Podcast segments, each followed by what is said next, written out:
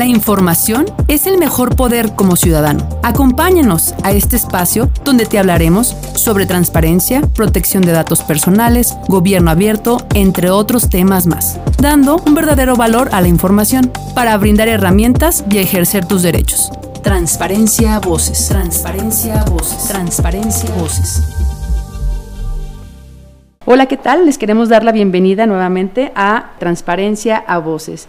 El día de hoy traemos un tema muy importante que es consecutivo a lo que ya habíamos visto previamente sobre los datos personales. Habíamos hablado que era un dato personal y ahora traemos este tema que es el arco que da justo a tus datos.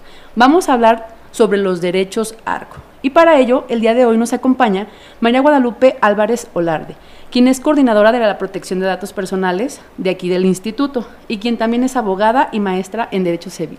Bienvenida, Lupita. Muchas gracias, eh, agradezco la invitación y es un gusto enorme estar con ustedes. Gracias. También nos acompaña el día de hoy José Luis Mireles Méndez, quien es coordinador y medición e instrumentación también del área de protección de datos personales. Y también es abogado y es maestrante en Derecho Corporativo. Bienvenido, Luis. Muchas gracias por la invitación, Monse. Bueno, pues anteriormente teníamos aquí a Carlos, el director del área de datos personales, y nos comentaba que era un dato personal.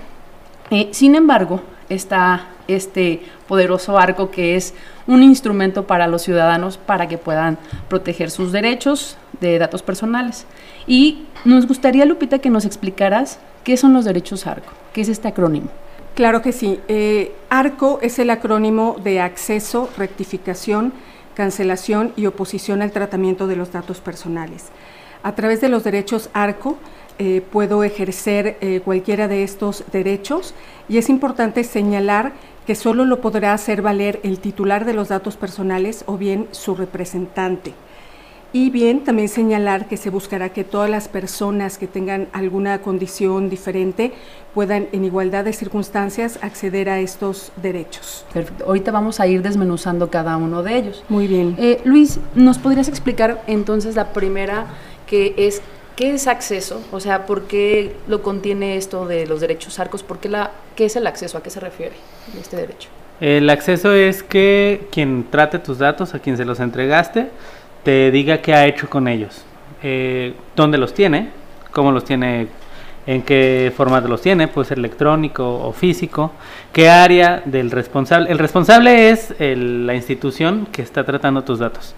¿Qué área es la que está tratando tus datos? ¿Dónde los entregaste? ¿A quiénes se los han enviado? Que es algo muy importante porque algunas veces entregamos nuestros datos y no nos enteramos que va a haber terceros que, que van a hacer tratamiento de los mismos. Y nos damos cuenta que después aparece nuestro nombre en ciertas de, bases de datos.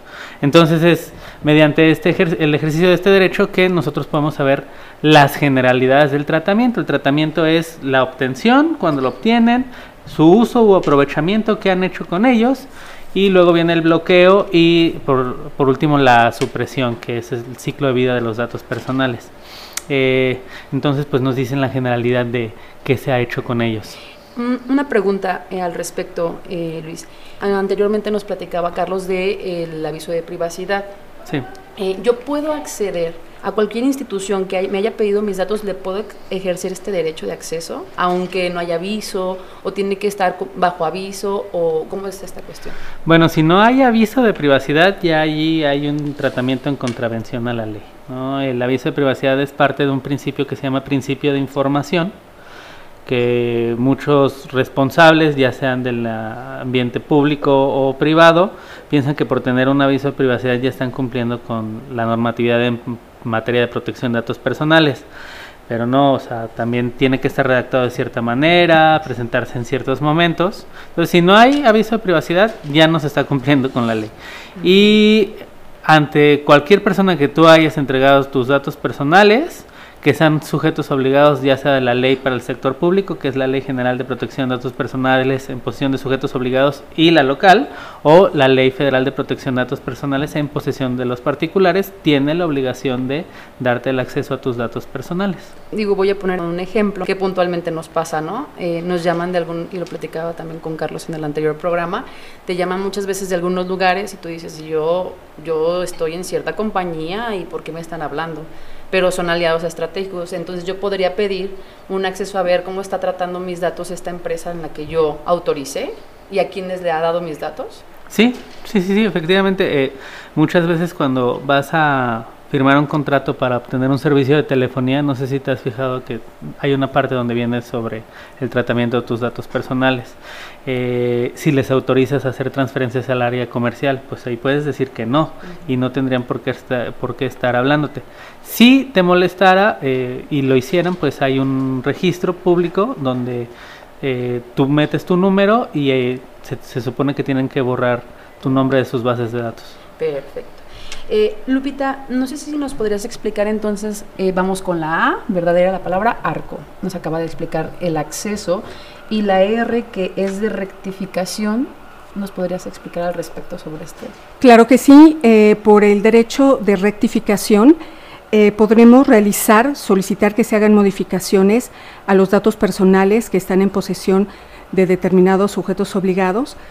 por ejemplo, ante Catastro, ante la Secretaría de Tránsito, etcétera, eh, puedo solicitar eh, el derecho de rectificación, por ejemplo, si son inexactos mm. los datos personales que, yo tengo.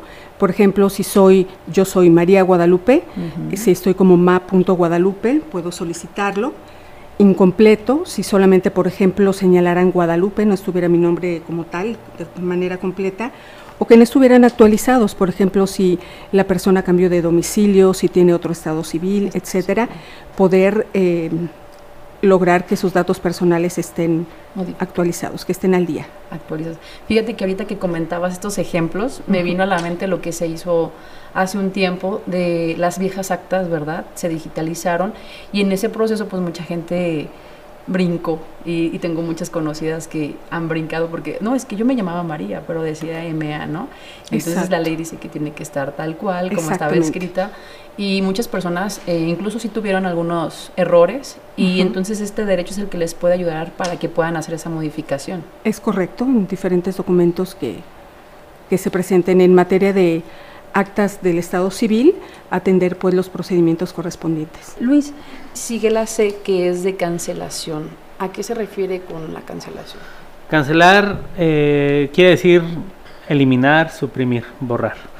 Eh, aquí hay que tener en cuenta que tú entregas tus datos personales y tienes el derecho a solicitar que se eliminen, pero también a quien se los entregaste muchas veces tiene una serie de obligaciones jurídicas por las que los tiene que conservar, digamos. Eh, yo soy trabajador del instituto, salgo del instituto, ya dejo de trabajar aquí, no se ha eliminado eh, todavía la relación jurídica. El instituto está obligado a mantener mis datos personales durante cierto tiempo. Por ejemplo, el código eh, fiscal de la federación señala que se tienen que guardar durante cinco años la información eh, fiscal. Entonces, no puede ser antes de cinco años que se eliminen mis datos relativos a ese tratamiento. Entonces hay, que tener en cuenta que no siempre es al instante que se vaya a dar la cancelación. Cuando procede, cuando si no hay ningún tipo de relación jurídica, ni tienen una obligación de, de conservarlos, los tienen que eliminar y te tienen que decir que eliminaron. Te tienen que dar un acta, un documento donde digan teníamos todos estos datos personales tuyos y se eliminaron. De preferencia te tienen que decir el método de destrucción. El método de destrucción tiene que ser amigable con el ambiente. No se puede deshacer esa destrucción, es decir, si es en, en, papel tiene que ser en corte cruzado. También hay otros tipos de destrucción que no son tan amigables con el medio ambiente, como puede ser utilizar ácidos o quemarlos. Bueno, pues no, esto no se puede, pero sí por lo menos el corte cruzado en el papel. Eh, cuando es en un archivo digital, lo ideal es la sobreescritura, porque si tú nada más das a eliminar y mandas a la papelera y luego la vacías, hay manera de recuperar esa información. La mejor manera de, de eliminar un, un documento digital es seleccionas todo, sobrescribes, guardas, vuelves a abrir vuelves a sobreescribir y vuelves a guardar. Entonces ya no hay manera de que se recupere la información que estuvo allí y ahora sí ya lo puedes eliminar en la papelera de reciclaje. Es la, es la manera más segura de eliminar información en formato electrónico. Muy interesante que hasta la forma de destrucción de los datos eh, como para salvaguardar que no que está haciéndose la cancelación tal cual. Eh, ahorita que comentabas esta forma, el ciudadano quiere la cancelación de sus datos y se mandan evidencias de esta cuestión que se hace de la eliminación o es como notarial o, o cómo es la cuestión. No, eh, bueno, notarial implicaría un sería un, Un costo. costo, es correcto. Eh, no, pero sí tienen que eh, mantener un registro de lo que eliminan. Sí tienen que la carga de la prueba en materia de datos personales en la mayor en la mayor parte de los casos es del responsable. Es decir, yo tenía la obligación de mostrarte el aviso de privacidad. Yo tengo la obligación de guardar pruebas de que te mostré el aviso de privacidad en su momento. Yo eliminé tus datos. Yo tengo la obligación de eh, generar un documento o algo que me permita probar que eliminé tu información. Eh, se trata de que sea operativo, que no genere más costos ni haga que sea más lento el- el- el ejercicio del derecho. Fíjate que dices algo muy importante desde ahí, desde este punto que platicábamos anteriormente, el aviso de privacidad, ¿no? Qué importante es porque si no cuenta de, de entrada con él, pues que hagan este tipo de cosas va a ser más, aunque existe una ley y todo, pero es más dudoso, ¿no? Que lo vayan a hacer de la forma correcta. Lupita, eh, siguiendo con el O de oposición, ¿a qué se refiere con este derecho? Bien, el derecho de oposición se refiere a que yo puedo estar inconforme, ¿verdad? A que mis datos personales eh, se, les, eh, se les esté dando tratamiento a determinados datos personales porque pueden causarme un daño o perjuicio. Un ejemplo podría ser, por ejemplo, en la credencial de elector, algunas eh, vienen sin domicilio, del, del, titular. Entonces ahí yo puedo oponerme a que mi domicilio sea publicado porque al dar a conocer este dato personal me puede eh, ocasionar algún, algún daño. Eh, otro ejemplo puede ser eh, si yo soy parte en un procedimiento eh, ante la autoridad judicial, yo puedo oponerme a que mi nombre aparezca en el boletín judicial, por ejemplo, porque me puede causar un, un daño como tal. Igualmente, si al ingresar a una página, eh, al anunciarse pues que hay cookies, etcétera, no existe la posibilidad de que yo me pueda oponer, eh, verdad, al, al manejo de las mismas, es otro, otro ejemplo como tal. En ese sentido vendría si yo me opongo a dar un dato que no sea relevante para el servicio que me va a dar, estoy pensando en, en lo que es la iniciativa privada, un dato que no sea necesario, ¿esta ley me respalda? Eh, no, esta ley, nuestra ley, la ley de protección de datos personales en posesión de sujetos obligados del Estado de Jalisco y sus municipios, solamente atiende a los datos personales que están en posesión de entes públicos de Jalisco. Mm, okay. En tanto que ya como órgano garante será competente el INAI para conocer de la protección de datos en posesión también de entes públicos, pero de carácter federal, okay. e igualmente los que están en posesión de particulares, donde entrarían las empresas que tú mencionas. Ya terminamos con el acrónimo, ¿verdad?, de ARCO, pero hay una, una letra más que se le quiere agregar, que es portabilidad. Eh, no sé si nos podrías explicar al respecto, Luis, y de dónde surge esto de la portabilidad. La portabilidad tal cual bueno, ya la hemos ejercido muchos cuando nos cambiamos de compañía telefónica, uh -huh. que pasa de una compañía a otra nuestros datos personales y ya eh, no tenemos nosotros que llevar ningún documento, sino que se le pide que eh, por favor Telcel envíeselo a ATT o viceversa o cualquiera de las otras compañías de teléfono. Esa es la, la más conocida, pero también hay otros eh, medios por los que se puede ejercer la portabilidad, que es por ejemplo tu perfil electrónico que tienes en Spotify, que lo manden a Apple Music, ¿no? Que ya tienen ellos un registro sobre qué géneros escuchas, a qué horas los escuchas y la información que ellos van generando sobre tu interacción con las distintas aplicaciones que tienen. Como lo plantea la, la ley, cuando existe un tratamiento en formato electrónico estructurado y comúnmente utilizado, se puede solicitar la oposición. Suena muy técnico, pero uh, partiéndolo en elementos es electrónico, bueno, que es en computadora, es digital. Estructurado, es, hay distintas formas de poner la, la información. Hay estructurada, semiestructurada y no estructurada. Estructurada quiere decir que yo me siento y la veo y la entiendo, ¿no? La puedo leer, una base de datos, cual sea. Semiestructurada se requieren un poco más de conocimiento técnicos, por ejemplo, para saber leer la metadata de un documento. Y no estructurada es información que se presenta de tal manera que te está dando mucha información, pero tienes que estar Una fotografía es una, una forma de información no estructurada. Te puede decir el clima, el lugar, te puede decir muchas cosas dependiendo de lo que estés viendo, pero no está en un formato que sea fácilmente inteligible. Entonces, Si están estos tres elementos, pues sí, ya puedes solicitar que envíen tu, tu, información al otro responsable. En el sector público no, no, no, conozco una entidad que lo haya hecho, pero en el sector privado sí hay muchas instituciones que sí lo hacen, sobre todo cuando es de una misma industria, ¿no? Por ejemplo, la telefonía, pues entre ellos se pueden mandar la información porque generalmente utilizan los mismos sistemas de información. Igualmente también en el bancario. En el bancario también. En el bancario también. Sí. Ahora, ya terminamos con, con estos derechos, las explicaciones. Lupita, en, si yo tengo una inconformidad con alguna de estas, acceso, rectificación, oposición, cancelación, ¿hacia qué institución yo tengo que acudir o cuál es la manera en la cual yo voy a ejercer estos derechos? Muy bien, si yo quiero acceder a mis datos personales o bien rectificarlos, cancelar alguno de ellos o bien oponerme al mismo, los derechos algo que ya platicamos, yo debo de acudir ante el sujeto obligado, que será el responsable, eh, a quien eh, tiene en posesión esos, esos datos personales. Debo de acudir ante la unidad de transparencia de ese responsable y presentar eh, en diversas formas, puede ser en escrito libre, vía electrónica, eh, físico, etcétera, mi solicitud de ejercicio de derechos ARCO. Debo presentarlo y si yo tengo cualquier duda sobre la presentación, el, los requisitos que debo de acompañar a la misma, etcétera, la unidad de transparencia tiene la obligación de asesorarme en todo momento para la presentación de la misma.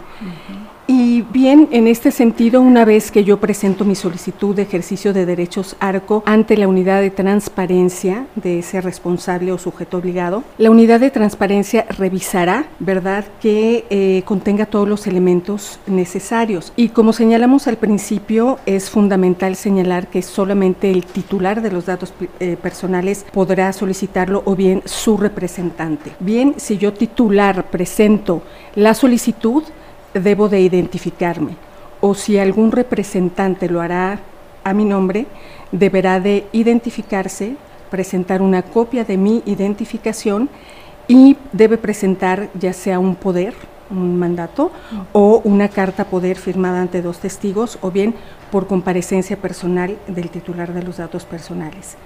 Y una vez pues que eh, se tenga eh, pues esta acreditar la identidad y la personalidad, otros requisitos de la solicitud será que señale eh, pues el, derecho arco que, quiero hacer valer, de ser posible señalar el área eh, que contiene esta información, debo señalar mi nombre, un domicilio, eh, correo electrónico, etcétera, para poder recibir notificaciones. Y bueno, indicar si es acceso la modalidad en, la que quiero recibir la, información. Así es. Perfecto. Este es en, lo que nos acabas de explicar, es cuando mm, son públicos, son entes públicos los que tienen la información, ¿verdad? Así es. Así es, sí, que es la, ley que nos rige en, el ITE, en, en nuestro órgano garante. Y bueno, si falta algún requisito, me va a prevenir la unidad de transparencia para dentro de los tres días siguientes a la presentación de mi solicitud y yo debo de solventar eh, la información que me falta dentro de los cinco días hábiles siguientes. Una vez que ya es, eh, está completa toda la información, se admite la solicitud de ejercicio de derechos ARCO y bueno, se le dará el trámite correspondiente. El responsable o sujeto obligado debe responder dentro de los 10 días siguientes o bien por una sola ocasión podrá prorrogar por cinco días más, siempre y cuando sea estrictamente necesario y que lo notifiquen al titular de los datos personales. Quien emite esta resolución al ejercicio de derechos ARCO es el Comité de Transparencia. Y bien, eh, si eh, solicito, por ejemplo, mediante el acceso, eh, copias simples, eh, se me proporcionarán las primeras 20 copias de manera gratuita. Eh, si son documentos que debo de una mayor cantidad, por ejemplo, de hojas, puedo yo presentar una USB, un disco, eh, etcétera, y en ese material me podrán guardar esa información sin que tenga costo alguno si yo solicito que me lo envíen a algún lugar o etcétera, solamente eso tendrá costo, pero el servicio, el trámite de este procedimiento y la substanciación del mismo son totalmente gratuitos. Perfecto. Eh, Pasando a, la siguiente circunstancia, Luis, si nos podrías ayudar. Mm, yo meto este, ejerzo estos derechos ARCO, hago el procedimiento como me lo comenta Lupita, y en el procedimiento no estoy conforme con lo que se me dio de respuesta. ¿Qué puede suceder al respecto? Ok, eh, supongo que ya en, quienes han estado siguiendo tu podcast conocen bien lo que hace el ITI y lo que hace el INAE, ¿no? el órgano garante. Se presenta ante dependiendo el sector, si es el sector público local, es gobierno del estado, municipios, DIF, todo lo que tenga que ver a nivel local con los tres órdenes de gobierno, se presenta ante nosotros el ITEI.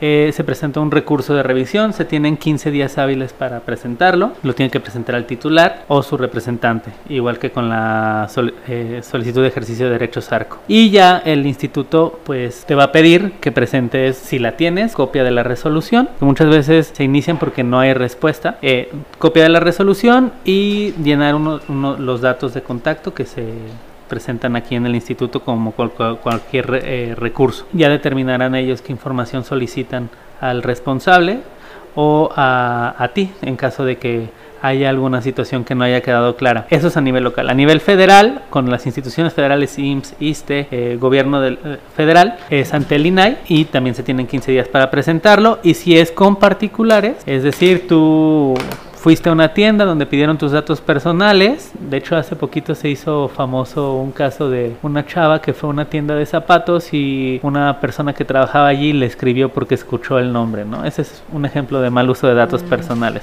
Pero ante cualquier situación con los particulares, tú puedes acudir ante el INAI. No es necesario ir, puedes llamar, hay un número del INAI, el 01800, bueno, ya no se usa el 01, ¿verdad? El 800 835 4324, eh, se llama y ahí eh, ellos te dicen cómo presentar tu denuncia o tu recurso de revisión ante ellos. Perfecto.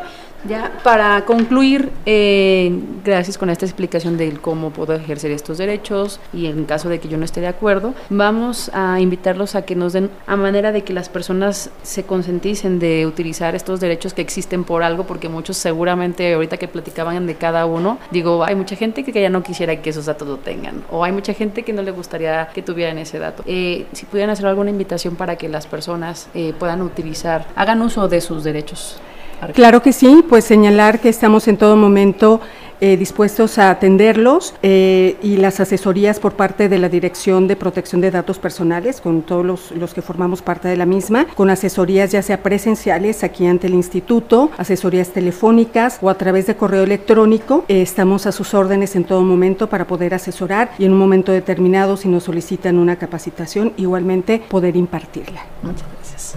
Yo creo que lo principal o la principal invitación que haría sería a informarse de dónde entregan sus datos personales, que se fijen que haya una, por lo menos haya un aviso de privacidad. Tienen la opción que si detectan que hay un datos personales que no se necesita, que no son eh, los absolutamente necesarios para la relación que voy a tener con esta otra entidad, no tendrían por qué pedirte una carta de policía cuando vas a comprar algo, ¿no? Eh, ah, sé, que es un ejemplo al absurdo, pero que bueno, que sepan que si no es necesario no tienen por qué entregar los datos, pueden o incluso se pueden arrepentir y revocar el consentimiento. Lo principal es informarse, leer avisos de privacidad, leer políticas de privacidad, porque la, hay un estudio que señala que la mayor parte de la población no lee las políticas de privacidad ni los avisos de privacidad. Entiendo que es cansado porque también ese estudio dice que se necesitan 248 horas al año para saber dónde entregas tus datos personales, pero es un ejercicio que por lo pronto, en tanto esté esta legislación no se haya cambiado, pues es lo que tenemos que hacer nosotros para protegernos de muchas cosas, eh, ya sea robo de identidad, ya sea otro tipo de delitos o incluso para saber por qué nos llega cierto tipo de publicidad en ciertos momentos, ¿no? Mucho tiene que ver con el uso de nuestros datos personales y con nuestra libertad de decisión. Pues muchísimas gracias. En verdad que tienen una ardua experiencia y aquí les agradezco que hayan compartido parte de ello eh, con las personas que nos escuchan y les queremos agradecer que nos hayan escuchado el día de hoy. Regresamos pronto con otro tema más del quehacer de aquí del instituto. Les agradecemos mucho y los esperamos en una próxima ocasión. Hasta luego. Visítanos en nuestras instalaciones en Avenida Vallarta 1312, Guadalajara, Jalisco, Itei, Jalisco